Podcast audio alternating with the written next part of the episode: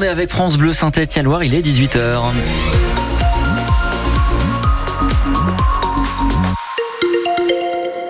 18h d'abord un petit mot rapide de votre météo avant de développer tout ça juste après le journal.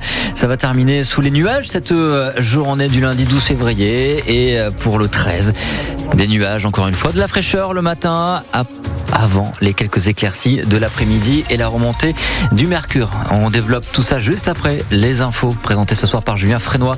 Euh, bonsoir Julien. Bonsoir Olivier, bonsoir à tous. Après deux défaites, les Verts affrontent l'Estac de 3 à Geoffroy Guichard ce soir. Et oui, il faut relancer la machine dans 2h45 devant le public stéphanois. 16 000 supporters attendus avec le retour du COP Sud. C'est le dernier match de la 24e journée de Ligue 2. Au classement, saint est 12e, 4 points de retard sur la 5e place, synonyme de barrage d'accession en fin de saison.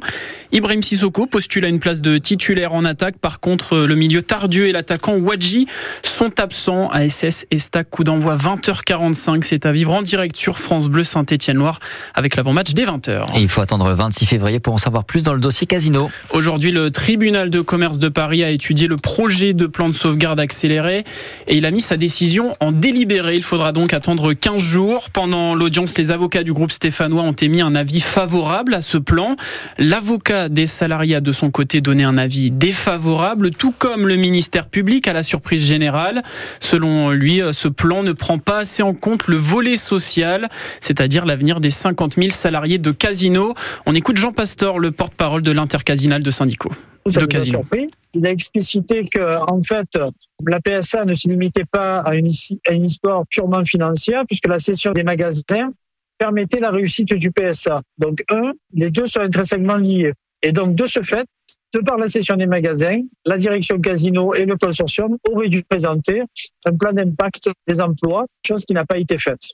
Après les conséquences, je peux pas vous dire, je ne sais pas. Est-ce que le juge peut, euh, avec ça, se servir de ça pour donner un avis défavorable? Tout est possible. Hein. Peut-être qu'il peut muscler le volet social en mettant des contraintes dans l'exécution du plan. Le porte-parole de l'intersyndicale de Casino, Jean Pasteur, et suivant la décision du 26 février, l'intersyndicale se réserve le droit de faire appel.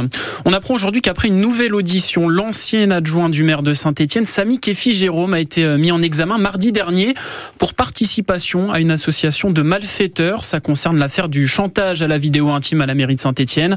Samy Kefi euh, Jérôme était déjà mis en examen pour chantage dans cette affaire. Plus d'un élève par classe victime de harcèlement en moyenne, c'est le résultat de la grande enquête nationale révélée ce matin par Nicole Belloubet, la nouvelle ministre de l'Éducation.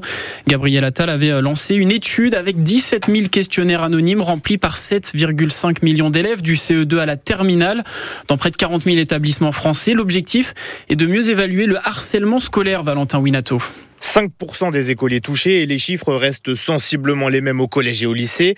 Alors, dans la lignée de Gabriel Attal, eh bien, Nicole Belloubet annonce que cette enquête sera renouvelée chaque année au mois de novembre et servira de baromètre d'état des lieux en quelque sorte du harcèlement à l'école. L'objectif, mieux former et sensibiliser chaque acteur dans le milieu scolaire. Alors, 150 emplois ont été créés pour se dédier à cette politique, répartis entre les départements et les académies. Nicole Belloubet, qui salue aussi l'implication des infirmiers, des assistants sociaux, annonce un complément indemnitaire de 1250 euros pour eux pour les cas les plus graves. Il est possible de changer d'école un enfant harceleur. Et depuis septembre, 35 élèves ont déjà été changés d'école pour des faits de harcèlement, justement. Cela fait un moment que le gouvernement en fait une priorité notamment après la gestion du cas de Nicolas, 15 ans.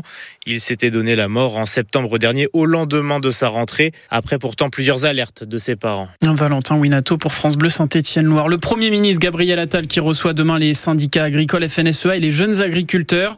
Des syndicats qui menacent de reprendre des actions si des efforts concrets ne sont pas réalisés d'ici l'ouverture du Salon de l'agriculture le 24 février. C'est une toute petite lettre qui peut tout changer au moment de louer son logement. Elle va de A à G et elle concerne le diagnostic de performance énergétique. Si c'est F et G, ce sera interdit de louer un logement dans les prochains mois et années. Et justement, il va y avoir du changement. Ninon Pigagnol, ce n'est pas le calendrier qui change, mais bien le calcul de ce DPE. Ça concerne en priorité les logements de moins de 40 mètres carrés. Jusqu'à maintenant, le diagnostic de performance énergétique, le DPE, prenait en compte la consommation du logement par rapport à la surface. Mais il y avait un biais de calcul, d'après le ministre de la Transition écologique. Plus la surface d'un logement est petite, plus la part d'eau chaude pèse sur son classement, sans lien réel avec le nombre d'occupants. Bref, dès cette semaine, vous allez pouvoir vous rendre sur le site de l'ADEME et recalculer votre DPE en entrant le numéro unique qui figure sur votre diagnostic. Par contre, vous devrez attendre le 1er juillet pour que le correctif entre officiellement en vigueur. En ce qui concerne les fameuses passoires énergétiques, eh bien, elles ne pourront plus être louées à partir du 1er janvier 2025. Et puis, si vous habitez en Haute-Loire, vous serez peut-être concerné. Demain, le département va procéder à un test grandeur nature de sécurité civile avec le dispositif FR Alert. Ce sera la simulation d'une intervention des forces de sûreté intérieure pour neutraliser un forcené. Ça va se passer à 20h15 à Espaly-Saint-Marcel notamment. FR Alert, c'est le nouveau dispositif d'alerte et d'information qui permet de prévenir via le téléphone qu'une personne se trouve dans une zone de danger.